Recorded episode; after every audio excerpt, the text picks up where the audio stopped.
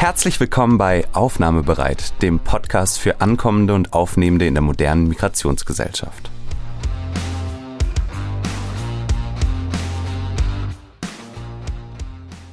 Mein Name ist Judy Kohlenberger und in der heutigen Folge spreche ich mit Clemens Binder, Politikwissenschaftler am Österreichischen Institut für internationale Politik OIB. Lieber Clemens, vielen Dank, dass du heute mein Gast Danke bist. Danke für die Einladung. Sehr schön hier zu sein. Ja, wir sprechen ja über ein ganz aktuelles Thema, das aber für dich insofern nicht nur aktuell ist, weil du dich schon sehr, sehr lange, nämlich im Rahmen deiner Dissertation, damit beschäftigt, beschäftigt hast, muss man sagen. Sehr bald steht ja die Defensio bevor.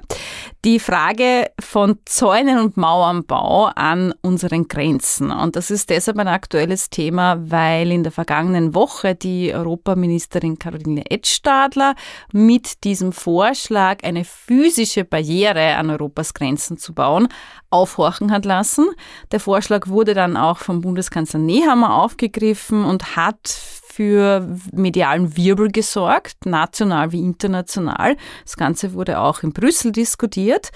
Man muss aber sagen, eigentlich ist es ja fast ein bisschen eine Scheindebatte, würde ich meinen, weil physische Barrieren in Form von Mauern, Zäunen etc an Europas Grenzen, das ist eigentlich nichts Neues. Ähm, ich habe mir da jetzt auch ähm, im Vorfeld des Podcasts deinen Twitter-Account angeschaut und da hast du zum Beispiel gepostet, dass das Research Service des Europäischen Parlaments insgesamt 19 solcher Grenzbefestigungen auf einer Länge von mehr als 2000 Kilometer festgestellt hat. Das heißt, es gibt bereits einige solche Zäune und Mauern, die man jetzt bauen will. Wo sind denn die meisten davon situiert und welche würdest du sagen ist die notorischste, die berühmteste oder vielleicht auch die interessanteste aus Forschungssicht? Global gesehen glaube ich, dass es nach wie vor, und das ist auch insbesondere eine Entwicklung der letzten Jahre und des politischen Diskurses nach wie vor USA, Mexiko, dass das so quasi die Mauer mehr oder weniger ist, nachdem sich das alles richtet und dass es ja insbesondere auch in der Trump-Präsidentschaft sehr, sehr stark wieder aufkam. Ich meine, es war nichts Neues, also es war nicht so, dass es vor Trump diese Mauer und diesen Grenzzaun nicht gab. Und das ist natürlich auch das Spannende an der, ähm, jetzt aus einer wissenschaftlichen Perspektive, wie viel Unterschied gibt es da dann quasi zu bereits vorangegangenen Fortifizierungen? Also wie viel Kontinuität ist in dem Ganzen drinnen? Und wie sehr ist, klafft da auch zum Teil der politische Diskurs mit der politischen Realität auseinander?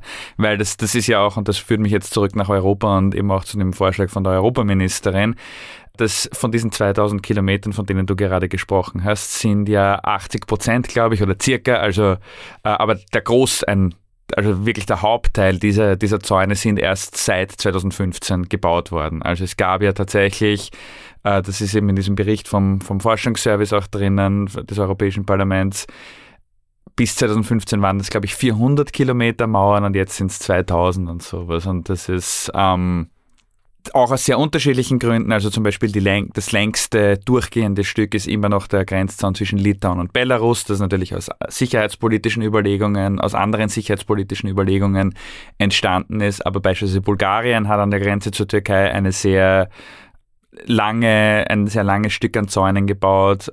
Griechenland ist damit immer wieder aufgefallen und letzten Endes, und das ist auch etwas sehr Spannendes, äh, Österreich mit den Zäunen in Spielfeld. Und das ist aus dem Grund vor allem spannend, weil es, das ändert sich jetzt mit dem Schengen-Beitritt Kroatiens, aber weil die österreichischen Zäune die einzigen nicht nur intra-EU, sondern tatsächlich innerhalb von Schengen sind. Und das ist natürlich schon sehr spannend, weil wir eigentlich Schengen als einen, als einen Raum der freien Bewegung sehen und da Zäune aufzustellen schon sehr dem eigentlich widerspricht, was, was Schengen sein sollte.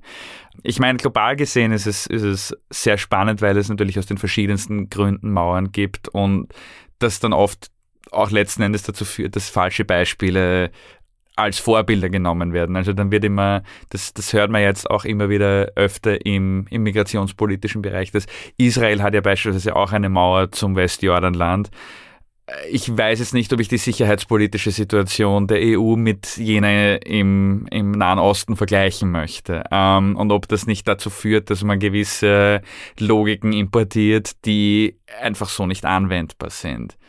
Aber was auf alle Fälle zusammenfassend zu sagen ist, dieses Tabu, von dem ja auch, glaube ich, der Bundeskanzler gesprochen hat, dass Mauern sind, sind sie einfach nicht. Mhm. Das, ähm, längst gebrochen, dieses Das Tabu, Tabu ist längst gebrochen. Ich weiß nicht, ob es jemals ein Tabu war äh, oder ob das einfach halt ein, ein Teil dessen war, wie vor allem der globale Norden, das muss man also zusammengefasst sagen, in diesem Zusammenhang Politik und, und Grenzpolitik gemacht hat. Das ähm,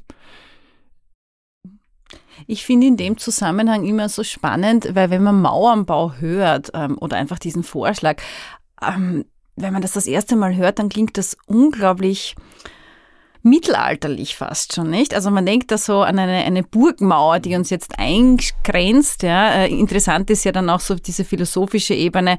Was bedeutet eine Mauer denn nicht nur für die, die jenseits der Mauer sind, sondern auch für die Eingeschlossenen innerhalb der Mauer, nicht? Also macht man sich da nicht selber auch irgendwie sprichwörtlich den eigenen Horizont ein bisschen klein dadurch? Also ich glaube, da ist viel auf dieser semantisch-philosophischen Ebene auch drinnen. Werden wir vielleicht eh noch zum Sprechen kommen. Aber interessant ist ja auch, dass Mauernbau eigentlich global betrachtet sowas wie ein Trend ist, oder? Also ich erinnere mich, ich habe äh, für die Recherche für mein Buch ähm, auch das sehr, sehr empfehlenswerte Sachbuch des deutschen Soziologen Steffen Mau gelesen mit dem Titel Sortiermaschinen. Mit Sortiermaschinen meint er Grenzen. Die hätten nämlich eine einteilende und sortierende Wirkung, äh, auch nach ökonomischen Kriterien, aber nicht nur. Und da zeigt sich ganz deutlich, ist mir so stark in Erinnerung, ähm, eine Grafik, die er in diesem Buch hat, wo ganz deutlich sich abzeichnet, dass seit den 80er Jahren immer mehr und mehr Grenzen weltweit fortifiziert sind, also irgendeine Form der physischen Barriere aufgebaut haben. Das heißt, entgegen dieser vermeintlichen Öffnungstendenz in der Globalisierung, wo man sagt, alles kommt näher zusammen, Personenfreizügigkeit, Schengen und so weiter, ja, innerhalb der Regionen absolut, aber nach außen hin tatsächlich immer stärker dieser fortifizierte Außengrenzschutz. Ja. Und da ist ja auch das Interessante, und ich glaube, das ist ja auch ein Teil deiner wissenschaftlichen Arbeit, dass es ja nicht nur äh, und manchmal gar nicht, muss man sagen, äh, um die rein physische Barriere geht, sondern es ist auch eine virtuelle Mauer, oder? Was steht denn hinter diesem Begriff virtuelle Mauer? Was kann man sich darunter vorstellen? Ich was man sich darunter vorstellen kann, ist, dass einfach eben jetzt, wenn man das im Sinne dieser Sortiermaschinen, die du gerade erwähnt hast, oder was ja auch sehr stark eben in der akademischen Debatte über Grenzen mittlerweile ist, ist ja äh, zum Beispiel der Begriff, den, den äh, Sandro Mezzadra und Brad Nielsen geprägt haben, die Grenze als Methode. Das heißt, es ist eigentlich, es geht nicht mehr um diese physische Auftreten, sondern um die Praxis dahinter, was passiert wird. Und genau diese Praxis des Begrenzen, das Begrenzen umfasst ja hiermit vor allem das Regulieren von Zugang zu gewissen Territorien, aber nicht nur Territorien, sondern auch angehängt bestimmten beispielsweise Sozialleistungen. Also da haben wir ja auch dann eine, eine Grenzziehung äh, innerhalb dessen. Ähm, und da ist das Englische, äh, das ist im Englischen leichter, weil da kann man unterscheiden zwischen Border und Boundary. Das haben wir im Deutschen halt ein bisschen das, das heißt, da ist allein schon eine semantische Vermischung natürlich da was natürlich in diesem Verständnis von Methoden, Maschinen, wie auch immer, Praktiken sehr stark aufgekommen ist, ist, dass das sehr technologieunterstützt ist. Das ist jetzt auf der einen Seite diese, ich sage mal, klassischere Fortifizierung durch Technologien, äh, durch Drohnen, durch weitere Überwachungstechnologien, durch äh, Sensoren, Wärmebildkameras etc., äh, die halt wirklich überwachen und dadurch auch begrenzen. Es ist aber, und das ist etwas, was deutlich spürbarer äh, auch für eigentlich alle von uns ist, die äh, digitalen Grenzen durch Datenbanken, ähm, durch jeden Passscan, durch den man geht, durch beispielsweise, wenn man in die USA reist oder nach Kanada, die, die Voranmeldung des Reisens, also diese, diese Pre-Travel Clearance, wie sie heißt, die jetzt auch nach Europa kommt 2023 und diese, dieser Abgleich mit den Datenbanken, der da eigentlich immer wieder stattfindet und wo dann auf Basis dieser Daten, dieser da Data Persona, äh, könnte man sagen, die es da gibt, eigentlich die Entscheidung über Zugang oder Rückweisung getroffen wird. Und das ist, glaube ich, der, der Haupttrend, weil man kann natürlich auf der einen Seite schon, schon sehr stark von dieser klassischen technologischen Fortifizierung sprechen, aber diese, dieser Begriff der Sortiermaschine kommt natürlich viel stärker durch die Informationssysteme, durch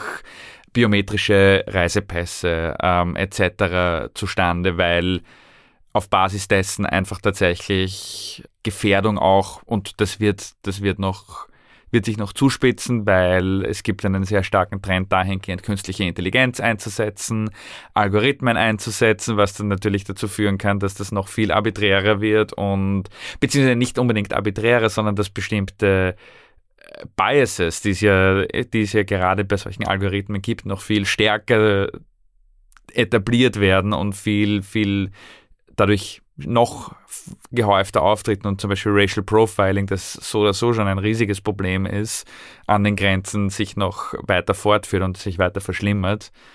Ähm, das sind so die Themen, die da halt aufkommen. Also es geht, es geht schon sehr stark eben in diese Richtung, dass das und das ist das Problem an dem Ganzen ist, dass das ja so scheinoffene Grenzen sind. So, man ist ja schon am Flughafen mehr oder weniger irgendwie oder man, man, man tritt eine Reise an und dann wird auf Basis eines Algorithmus dennoch eine Einreise verwehrt oder ausgesiebt äh, quasi. Ausgesiebt, ja. genau. Mhm. Also es mhm. ist ähm, und das macht das Ganze spannend, weil da irgendwie jeder, jede darunter ähm, nicht leidet, aber das irgendwie zu spüren bekommt, dem, ja, unterworfen ja. ist. Es führt aber gleichzeitig ja auch zu dem, dass es dass diese Algorithmen dann insbesondere auch schon ähm, in den Datenbanken bestimmte Formen des Reisens und der Mobilität, also eben genau das Reisen wäre eine Form der Mobilität, bevorzugen. Also dass gesagt wird, diese Menschen müssen weniger kontrolliert werden. Und das ist ja auch schon eine Sortierung im Sinne dessen, bestimmte Formen der Mobilität gelten als nicht sicherheitsrelevant.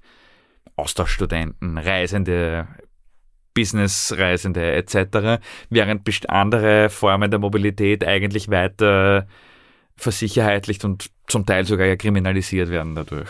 Also ich sage immer, man merkt das ja im Alltag eigentlich auch, wenn man so ein bisschen bewusster durch die Welt geht.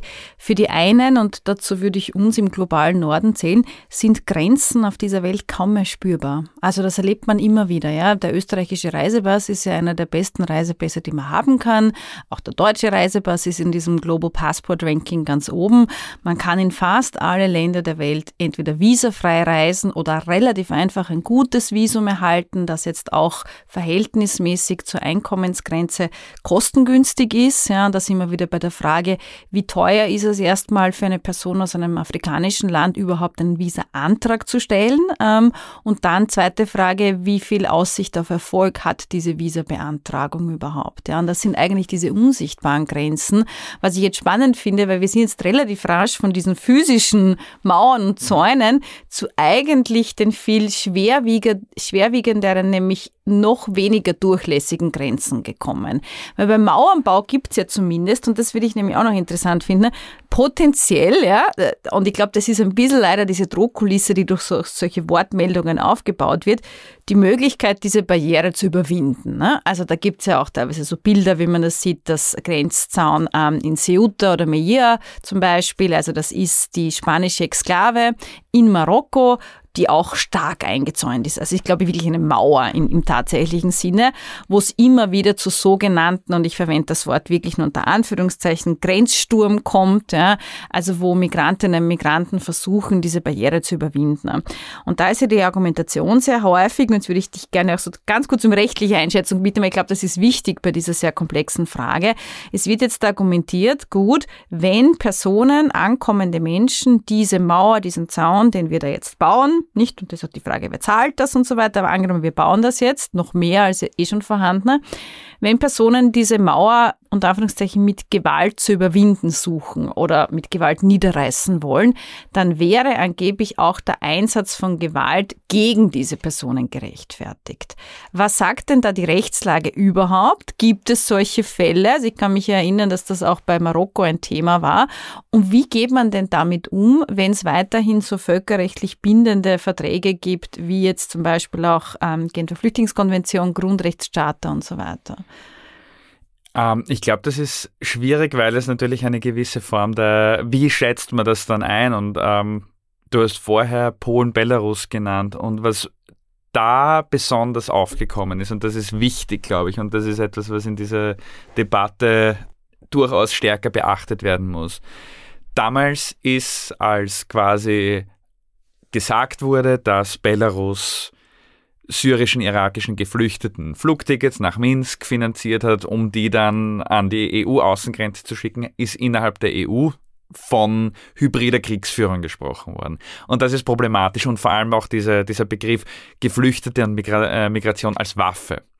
Weil wenn ich diesen Begriff anwende, dann befinde ich mich de facto in einem Kriegszustand, der natürlich bestimmte Mittel erlaubt. Und wenn dann die Migrantinnen, Migranten als Waffen betrachtet werden, dann sind sie auf einmal ein Gerät des, oder, also, das ist jetzt nicht meine Sprache, aber das ist, ich distanziere mich auch ausdrücklich von diesem, von diesem Diskurs, weil ich halte ihn für sehr gefährlich eben, weil Mensch, das sind Menschen, die letzten Endes, äh, denen Visionen äh, auf ein besseres Leben gegeben wird und die dann von Seiten der EU als, als Waffen deklariert werden ähm, und als Bedrohung. Und da bin ich äh, völkerrechtlich und rechtlich generell zu wenig bewandert, wie sehr das natürlich dann in Realität halten würde. Aber das Argument, könnte natürlich gegeben werden, das ist ja Kriegsführung, wenn man schon von hybrider Kriegsführung in dem Ganzen spricht. Und ich glaube, dass diese Kriegsrhetorik, die dann auch ja letzten Endes in Ceuta und Melilla äh, seitens der spanischen Regierung verwendet wurde und dass das als Rache Marokkos daran verwendet wurde, dass Spanien bestimmte außenpolitische Entscheidungen in Westsahara getroffen hat, wird dadurch eine, also da findet eine Legitimierung statt. Äh, gleichzeitig, also ich kann mir natürlich nicht vorstellen, dass es dass das in irgendeiner Form rechtlich halten könnte. Aber natürlich führt ein Diskurs und eine diskursive Verschiebung ja auch immer zu einer anderen Rechtsauslegung. Also das ist ähm, es ebnet auch die Bahn sehr genau. häufig, ganz ja. genau, ja. Und ja. ich glaube, das ist das Schwierige, diese, dieser Diskurs, äh, der da geführt wird, wie Migration behandelt wird und eben nicht mehr nur als Bewegung, als Form der Mobilität, sondern ja tatsächlich als mit einer Kriegsrhetorik verbunden wurde, zumindest in diesem konkreten Fall jetzt in Polen und Belarus. Das lädt natürlich dann dazu ein, auch noch gewalttätiger zu werden und das aber halt immer auf dem Rücken von Migrantinnen und Migranten. Das Zweite, was natürlich da reinkommt, ist, dass Staaten nach wie vor auf ihre Souveränität pochen werden und Grenzen halt, egal wie sie sich darstellen, als Raum ihrer Souveränität gesehen werden und staatliche Souveränität zu verteidigen, mehr oder weniger. Und da werden das verbindet das Ganze auch mit dieser, mit dieser Kriegsrhetorik, die da äh, Einzug gehalten hat in die Debatte, setzen verschiedene, zum Teil auch militärische Mittel ein. Und ähm, Souveränität wird ja doch sehr oft mit Sicherheit gleichgesetzt. Das ist auch, glaube äh, glaub ich, einer der Gründe, warum dieser Mauerbau so forciert wird und warum das so ein Thema ist, weil es eben Souveränität suggeriert. In einer globalisierten Welt, in der eben Grenzen, nationale Grenzen immer stärker verschwinden, suggeriert Mauerbau nationale Souveränität und das führt dann letzten Endes ja auch dazu, dass Staaten diese Souveränität versuchen, mit immer harscheren Mitteln zu verteidigen. Und ich finde, ganz eindringlich ist es ja schon auch auf der semantischen Ebene, weil wir sprechen ja fast ausschließlich davon, die Grenzen zu schützen, was an sich schon irgendwie pervers ist in der Zusammenziehung, finde ich. Ja. Wir wissen ja, der Effekt von Außengrenzschutz, wie es auch gesagt wird, ist ja zum Beispiel erst letztens wieder, dass ein zwei Monate altes Baby vor Lesbos ums Leben kam, weil man erstens einmal dieses Boot nicht anlanden hat lassen, dann ist es gekentert und so berichten NGOs, man hat zwei Stunden lang die humanitäre Organisation Ärzte ohne Grenzen nicht zu diesem Boot gelassen. Das heißt, da kam es dann aufgrund dieser verzögerten Hilfeleistung zu noch mehr Opfern, muss man sagen. Und das ist ja eigentlich der Preis, den wir auch zahlen für diesen Schutz der Grenzen, anstatt Menschen zu schützen, nicht? Also auch wirklich eine diskursive Verschiebung, wie du richtig sagst. Und ein wichtiger Aspekt, glaube ich, bei der ganzen Versicherheitlichung, wie wir das auch bezeichnen in der Forschung, dass er genau deshalb auch unter anderem ähm, private Anbieter, darunter Sicherheitsfirmen, einen Einfluss gewinnen, weil diese Form der Aufrüstung von Europas Grenzen und Mauernbau vor allem auf technologischer Ebene mit Drohnen, Wärmebildkameras, Sensoren etc. Das geht ja nur, wenn ich irgendwo dieses ganze Equipment, das im militärischen Bereich oft anzusiedeln ist, einkaufe. Ja?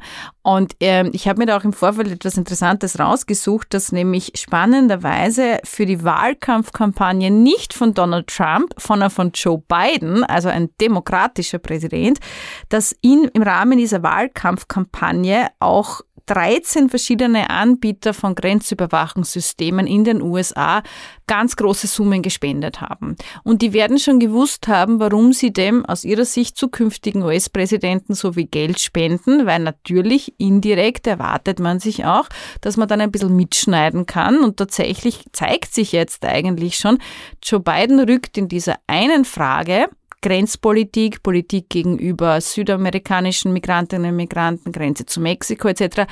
nicht wirklich von seinem Vorgänger Donald Trump ab.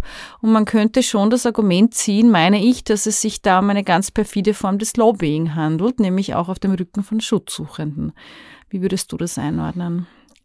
Also, dass es stattfindet, das passiert definitiv. Das ist, ähm, ich habe mich da auf EU-Ebene mehr damit beschäftigt. Also es ist ganz spannend, weil auch selbst wenn wir über das Thema Zäune reden, gibt es eine, es gibt eine spanische Firma, die heißt European Security Fencing, die mehr oder weniger, also auch der Zaun, der in, in Spielfeld steht, wurde von denen beispielsweise gebaut. Das heißt, es geht schon äh, um, selbst um Zäune, wo man jetzt denkt, so, naja, einen Zaun kriegt man schnell irgendwo. Beziehungsweise natürlich auch, also auch jetzt, wenn man wieder äh, den Blick auf die USA richtet, sehr viele nationale Baufirmen, die einfach davon profitieren. Auf technologischer Seite ist es ähm, auf EU-Ebene so, dass das tatsächlich ein wichtiges Thema in der Technologieentwicklung und in der Bereitstellung ist. Es gibt drei große Unternehmen, die da natürlich sehr, sehr äh, viel Einfluss haben. Das ist Thales, französisch, äh, Leonardo, ehemals Filmmechaniker äh, aus Italien und Airbus als ähm, mehr oder weniger europäisches Konglomerat von Rüstungs- Produzenten. Das führt natürlich dann dazu, dass diese Firmen Einfluss suchen und dass natürlich auch Nationalstaaten daran interessiert sind, ihre Industrien zu fördern. Das heißt, das ist schon einmal die erste Diskrepanz, wie Nationalstaaten agieren. Agieren sie für ihre eigenen Industrien oder agieren sie im Sinne dessen, also im Sinne von schutzsuchenden Geflüchteten, kann man sagen. Und das Lobbying findet statt. Also es gibt Lobbying-Organisationen, die sitzen in Brüssel, die sind, die versuchen über ähm, Working Paper, Policy Paper etc., aber natürlich auch auf das habe ich natürlich nicht gesehen, aber natürlich auch auf typischen Lobbying-Wegen Einfluss zu gewinnen. Und, und es ist schon interessant, also es gibt da eine, die ist jetzt mittlerweile nicht mehr ganz so aktiv, aber es gibt eine Organisation, das ist die European Organization for Security, die sitzt in Brüssel. Das ist eben ein, der größte Verband äh, der europäischen Sicherheitsindustrie. Und wenn man sich durchliest, was die zum Teil in ihren Arbeitspapieren schon 2009 geschrieben haben als Visionen von, wie Grenzschutz ausschauen soll und was dann passiert ist, dann ist das doch sehr, also nicht deckungsgleich, aber es ist inspiriert. Also man, man sieht schon, das lässt natürlich zwei Schlüsse zu, also zwei entweder oder, entweder es ist einfach so, dass der Diskurs schon so in eine Richtung geht, dass es da, dass da nicht mehr wirklich irgendwie ein Blatt Papier dazwischen passt, oder es ist einfach schon so, dass da ein gewisser Einfluss ist. Und wenn man sich diese ganzen Verträge anschaut, die beispielsweise Frontex, ähm, aber auch, weil wir vorher über die Datenbanken gesprochen haben, über die Instandhaltung der Datenbanken, wo ja die EU-Agentur EOLISA zuständig ist, also wenn man sich diese beiden Hauptagenturen anschaut, dann ähm, wird da sehr viel an private äh, Dienstleister ausgelagert. Ähm, es gibt auch, also die, die European Maritime Safety Agency, EMSA, hat vor ein paar Jahren bei einer österreichischen Firma, bei der Firma Schiebel, äh, Drohnen eingekauft für die maritime Überwachung. Und ähm, insofern ist es, ist es so, dass es eben diese Lobbyingverbände einerseits gibt, dass, es, dass sehr viel Geld damit gemacht wird mit einer Fortifizierung, mit der Technologisierung und dass das natürlich zusammengespielt auch ein, eine gefährliche Mischung ist, weil damit quasi Business damit gemacht wird und Geld dadurch akkumuliert wird, Kapital dadurch akkumuliert wird, dass Wege der Mobilität eingeschränkt werden und dass eben auch sogar Gewalt dadurch gefördert wird in, äh, an den Grenzen in gewisser Art und Weise. Mhm. Jetzt gibt es ja häufig das Argument, äh, warum man denn diese Grenzzone bräuchte, ist, damit nach innen hin, also innerhalb der EU, der Schengen-Raum, ähm, die Personenfreizügigkeit aufrechterhalten werden kann, keine Grenzen im Inneren. Das bedarf eines stärkeren Außengrenzschutzes, wie man sagt, das bedarf mitunter auch fortifizierter Grenzen. Das ist ja auch derzeit wieder ein ganz starker Argumentationsstrang, den wir hören. Was würdest du jetzt auch aus politikwissenschaftlicher Sicht dem entgegensetzen? Stimmt das so? Geht sozusagen das eine, Freizügigkeit nach innen, nur mit einer stärkeren Absicherung nach außen? Nein, also es ginge natürlich auch anders. Es ist ähm, diese Absicherung nach außen ist genau der Ausgleich des Souveränitätsverlusts nach innen, so quasi. Das Nationalstaaten bereit sind, ein bisschen ihrer Souveränität gegenüber ihren Nachbarn beispielsweise aufzugeben, um, diesen, um diese Souveränität nach außen hin. Das natürlich auch noch eine gewisse, ich sage mal, äh, doch Komponente auch auf einer ethnischen Ebene hat, also der globale Norden gegen den globalen Süden, dass quasi weiße Mobilität dadurch als okay gesehen wird, europäische Mobilität dadurch als, als äh, akzeptiert gesehen wird und forciert wird, sagen, ja. eigentlich, also als etwas, was ja eben positiv und, und gut und verstärkenswert ist. Ähm, das, das spielt natürlich alles bei Schengen eine Rolle. Also ich glaube, so sehr wir als Wissenschaftlerinnen und Wissenschaftler zum Teil natürlich jetzt aus unserer Situation davon profitieren. So kritisch müssen wir diesem ganzen Projekt gegenüberstehen, was es nach außen hin ähm, zum Teil produziert. Und ähm, dass es natürlich eine gemeinsamere europäischere Linie gibt, die sich dann aber meistens nach den Hardlinern richtet. Also es war jetzt in den letzten Jahren eigentlich immer zu beobachten, dass mit jedem Hardliner als Innenminister, zum Beispiel Salvini in Italien äh, oder als Regierungschef Mitsotakis in Griechenland, Orban in Ungarn, die Linie der EU mehr in Richtung dieser Hardliner gerückt ist, anstatt diese herauszufordern. Und das würde natürlich ohne Schengen, würde sich das oftmals auf nationale Grenzen also würde, würde einfach nur nationale Grenzen betreffen, dann würde halt Italien, beispielsweise auch jetzt mit der, mit der neuen Rechtsaußenregierung, an den italienischen Grenzen Pushbacks und weiteres vollziehen, aber das nicht quasi unter europäischer Flagge. Und das ist, glaube ich, auch etwas, das die europäischen Staaten, selbst wenn sie dem nicht unbedingt zustimmen, nicht unglücklich damit sind, weil damit eine gewisse Form der Souveränität weiterhin suggeriert wird, die jetzt beispielsweise eben gegenüber den Nachbarstaaten aufgegeben wird. Das heißt, es, ist, es stärkt natürlich eine gewisse Kohäsion und ähm, eine gewisse Form des Identi der Identitätsbildung, aber allerdings halt nicht auf die richtige Art und Weise, weil es halt diese, wie du es auch vorher gesagt hast, irgendwie so dieses nach innen gewandte und Europa das so quasi nach das ist nach innen gewandte noch weiter verstärkt. Mhm man sieht deutlich diese, diese Abschottungstendenz nicht. Ähm, also die Flanken dicht machen irgendwo und nach innen vielleicht noch aufrechterhalten, wobei selbst da zeigt sich ja, wie brüchig der Diskurs ist. Aber du hast ja gesagt, ähm, gutes Beispiel Spielfeld, wo genau an einer Schengen-Grenze, es war ja bitte kein Zaun, es war ja ein Türl mit Seitenteilen, wenn wir uns an die Aussage, ich glaube, des damaligen Bundeskanzlers Werner Feimann erinnern. Ja, also wurde auch betont, nicht von Zäunen gesprochen. Da haben wir vielleicht wirklich ein Tabu gebrochen gesprochen, dass man mittlerweile ganz selbstbewusst sagt, wir brauchen eine Mauer, wir brauchen einen Zaun. Ja. Ich würde gern ganz zum Abschluss wirklich zu der Gretchenfrage kommen, um die sich ja alles dreht, ja, bei dieser gesamten Argumentation. Nämlich der Frage, sind denn Mauern nicht nur kurz, sondern auch mittel- und langfristig wirklich ein probates Mittel dafür, um irreguläre Ankünfte zu reduzieren. Also sind sie quasi, ich sage es jetzt bewusst und das ist ein bisschen schwierig in dem Zusammenhang, sind sie effektiv in dem, was sie machen sollen, nämlich tatsächlich ankommende Migrantinnen und Migranten, Schutzsuchende davon abzuhalten, überhaupt den Weg nach Europa zu suchen? Nein. Nein, ähm, Oh je! Für alle, die jetzt die, die Zäune propagieren das zeigt einfach die Empirie schon.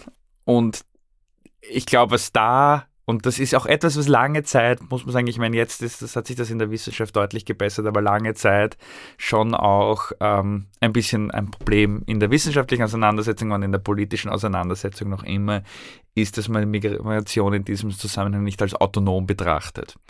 Ähm, also da gibt es ja jetzt eben dieses Aufkommen dieses Konzepts der Autonomie der Migration und dass quasi Migrantinnen, Migranten, Schutzsuchende, Geflüchtete wurden da wurden kausale Zusammenhänge gesucht. So, wenn wir das machen, dann agieren Menschen. Also es wurde quasi, mir fällt jetzt das deutsche Wort dafür nicht ein, aber im Englischen wurde ihnen keine Agency gegeben, keine selbstständige, keine Selbstwirksamkeit. Selbstwirksamkeit, genau, keine Fäh selbstständige Fähigkeit des Handelns, sondern das Handeln von Migrantinnen, Migranten, Geflüchteten wird getriggert durch irgendetwas, was der globale Norden macht. Und ich glaube, dass das einfach die fundamentale Fehleinschätzung. Pull-Faktor-Mythos genau, wäre das. Pull-Faktor-Mythos ist, ist sehr stark in diesem, in diesem Kontext. Und dass das halt einfach der fatale Fehler ist, den die Migrationspolitik immer schon gemacht hat, dass sie nicht sieht, das sind ja Menschen, die eine bewusste Entscheidung treffen und diese Entscheidung treffen sie jetzt nicht nur anhand bestimmter Faktoren, sondern da, das kann man einfach nicht beeinflussen, wie sich Menschen entscheiden. Das heißt, es wird auch aus diesem Zusammenhang immer Migration geben, selbst mit Milliarden an Hilfe vor Ort wird es Migration geben, weil es eine Tatsache ähm, insbesondere einer globalisierten Gesellschaft ist. Was ich glaube, weswegen das passiert, ist, weil man ein Symbol der Abschreckung, was du auch vorher gesagt hast, so quasi, dass man ähm, NGOs gar nicht mehr zur Versorgung lässt. Also dass es wirklich, dass man es versucht, per Abschreckung eigentlich zu erreichen, diese, dass, dass Menschen sagen, ich lebe lieber mein schlechtes Leben quasi weiter in Bedrohung, bevor ich, ähm, und das ist ja eigentlich moralisch total schlimm, wenn man, wenn man auf einen Status ist, dass man Menschen es die Mobilität und die Migration so abschreckend gestalten will gegenüber Migrantinnen, das so abschreckend gestalten will, dass sie den Weg nicht mehr machen, weil das heißt ja im Endeffekt, dass man eine sehr inhumane Politik da auch verfolgen möchte. Das heißt, von, und von der Wirkung her, ich glaube, das ist auch noch ganz wichtig, es, es finden sich immer Wege. Also die, die diese Illegalisierung, so, so kann man sagen, führt dann natürlich dazu, dass es äh, Schattenwirtschaften gibt im, im Sinne der Schlepperei vor allem ähm, und dass die Routen gefährlicher werden und natürlich mehr Todesopfer dadurch auch fordern. Also insbesondere, wenn man sich das Mittelmeer anschaut, aber auch der ähm, Sahara zum Sahara, Beispiel. aber auch, ich wollte jetzt äh, ein Beispiel aus der Nähe nehmen, Pandorf. Ja. Ähm, also wo er dann einfach in LKWs und, und sowas Leute tagelang herumfahren und dort natürlich dann letzten Endes auch äh, sterben, weil sie diese gefährlichen Routen auf sich nehmen. Und das zeigt ja, wie sehr man diese Autonomie unterschätzt, wie weit Menschen bereit sind zu gehen, um in, in Sicherheit zu kommen. Das heißt, diese Unterschätzung der Autonomie und das machen ja Mauern. Das ist so, ich glaube, dieser Trugschluss, der dann oft gedacht wird, wir stellen eine Mauer hin, dann denken sich die Leute, ah, da komme ich nicht mehr drüber, also bleiben sie quasi draußen und das wird nicht passieren. Also das ist, es werden Wege, es werden sich neue Wege auftun. Ich ich habe das Zitat gelesen, ich weiß nicht von wem es ist, äh, aber es war im Zusammenhang mit der US-Mauer, also quasi, wenn Sie mir eine 30 Meter hohe Mauer hinstellen, dann werde ich Ihnen jemanden zeigen, der eine 31 Meter hohe Leiter bauen wird. Und genau das ist, das ist im Endeffekt die Sache. Es wird immer neue Wege geben und die werden einfach nur gefährlicher und im Endeffekt muss man sich dann halt die Frage stellen, mit wie viel Leid an den Grenzen ist man bereit zu leben und das ist natürlich eine sehr moralische Frage, das ist immer, immer schwierig. Aber letzten Endes ist es das, worauf es halt ankommt. Also ich, man erzeugt durch die Mauern nicht weniger Migration, sondern einfach nur mehr Leid. Mhm. Und vor allem könnte man sagen, wenn ich das jetzt einordne, was du gesagt hast, eigentlich erzeugt man mehr irreguläre bis hin zu illegalisierte Migration, weil dadurch erst recht Schlepper notwendig werden, weil die Routen immer gefährlicher werden. Man muss über immer weitere Distanzen ausweichen und man hat dann im Endeffekt gar keine andere Option, ähm, diese Grenze zu passieren, weil man das ja auch unbedingt möchte, aufgrund der eigenen Autonomie, wie du jetzt gesagt hast, als dann wirklich auf die Hilfe von Professionisten zurückzugreifen. Ja, also man könnte sagen, die Wirkung von Mauern ist, wenn überhaupt, eine, dass sie erstens das Schlepperwesen befeuern, befeuert und nicht abmildert und dass sie auch zu mehr irregulären Ankünften führt und nicht zu weniger. Und da sind wir natürlich wieder bei der Frage, Gäbe es denn legale Alternativen? Die haben wir derzeit nicht in Europa, das muss man einfach ganz deutlich sagen, oder viel zu wenig. Einzelne Länder haben ja Resettlement-Programme. Aber dieser Mythos Mauer, ich finde, den hast du jetzt sehr gut ähm, zerlegt eigentlich, weil wir sehen einfach nicht nur, dass die Wirkung an sich jetzt einmal in Frage gestellt werden müsste, sondern auch wenn man das jetzt für bare Münze nimmt und sagt, gut, schließen wir uns mal den Vorschlag an, aber hätte das denn diesen Effekt? Selbst da muss man sagen, nein, das gibt die empirische Forschung gar nicht her. Und dann natürlich ist die Frage, warum diskutieren wir immer so viel über dieses Thema, nicht? Ähm, und das ist ja, das ist eine der großen Fragen, glaube ich, die da über dem allem schwebt, nicht? Warum braucht man dieses, diese Mehr von der Mauer ständig?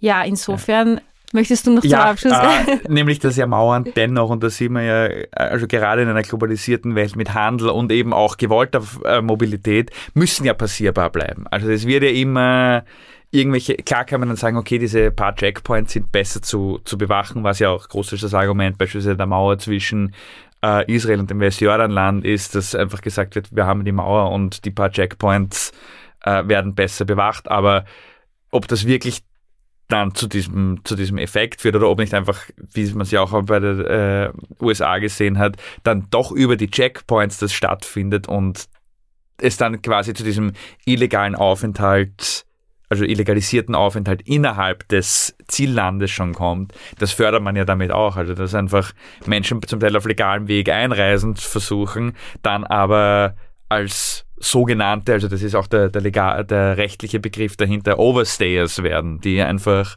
mehr oder weniger dann untertauchen und dadurch natürlich auch in den, in den Gesellschaften keine Arbeitsbewilligung bekommen. Das heißt, das ist ja dann auch ein, ein Problem, das sich weiterführt. Äh, ich glaube, ich glaube, das ist wichtig. Mauern bleiben ja passierbar. Wir bauen ja jetzt keine Mauer rund um Europa.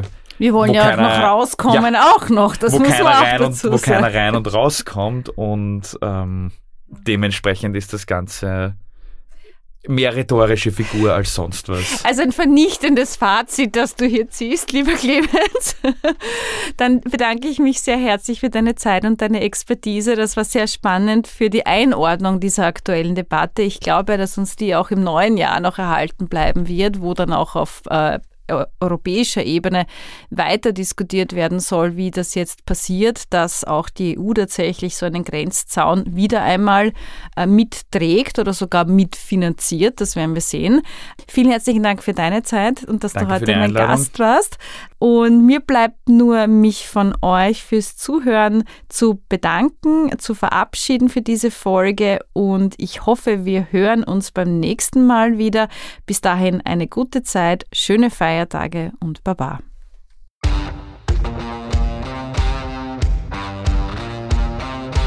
Vielen Dank fürs Zuhören. Wenn euch diese Folge gefallen hat, abonniert Aufnahmebereit auf Spotify oder allen anderen gängigen Podcast-Plattformen und folgt Judith Kohlenberger und der Chefredaktion auf ihren Social-Media-Kanälen. Fragen, Anregungen und Beschwerden an aufnahmebereit.wu.ac.at. Alle Infos findet ihr auch in den Show Notes. Bis zum nächsten Mal.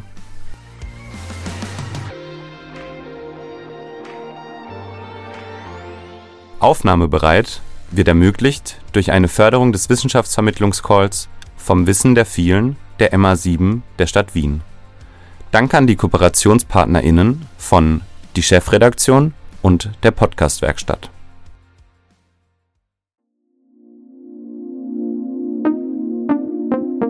Podcastwerkstatt.